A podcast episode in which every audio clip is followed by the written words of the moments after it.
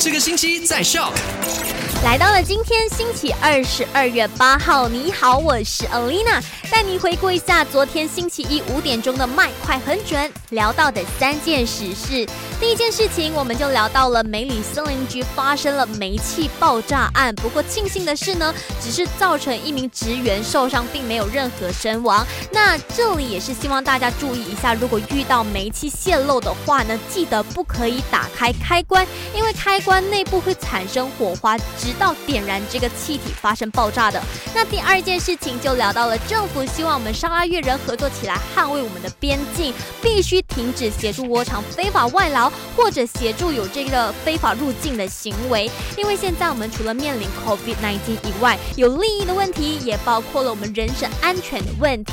那第三件事情也是一个好消息，对我来说，十二月七号开始入境沙拉越无需警方准证啦，代表我们这里的疫情呢也是慢慢的被。控制住了，希望这个好消息呢会一直持续下去。好了，继续留守卖好玩，下午三点钟继续跟你聊。